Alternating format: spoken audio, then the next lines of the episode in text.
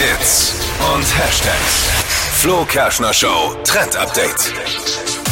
Die Deko-Bombe. Auf TikTok gehen jetzt passend zu Weihnachten mega coole Videos rum und es geht rund um Weihnachtsdeko. Also für alle, die jetzt noch nicht geschmückt haben, eventuell jetzt eine coole Videoidee zum ganz einfach nachmachen.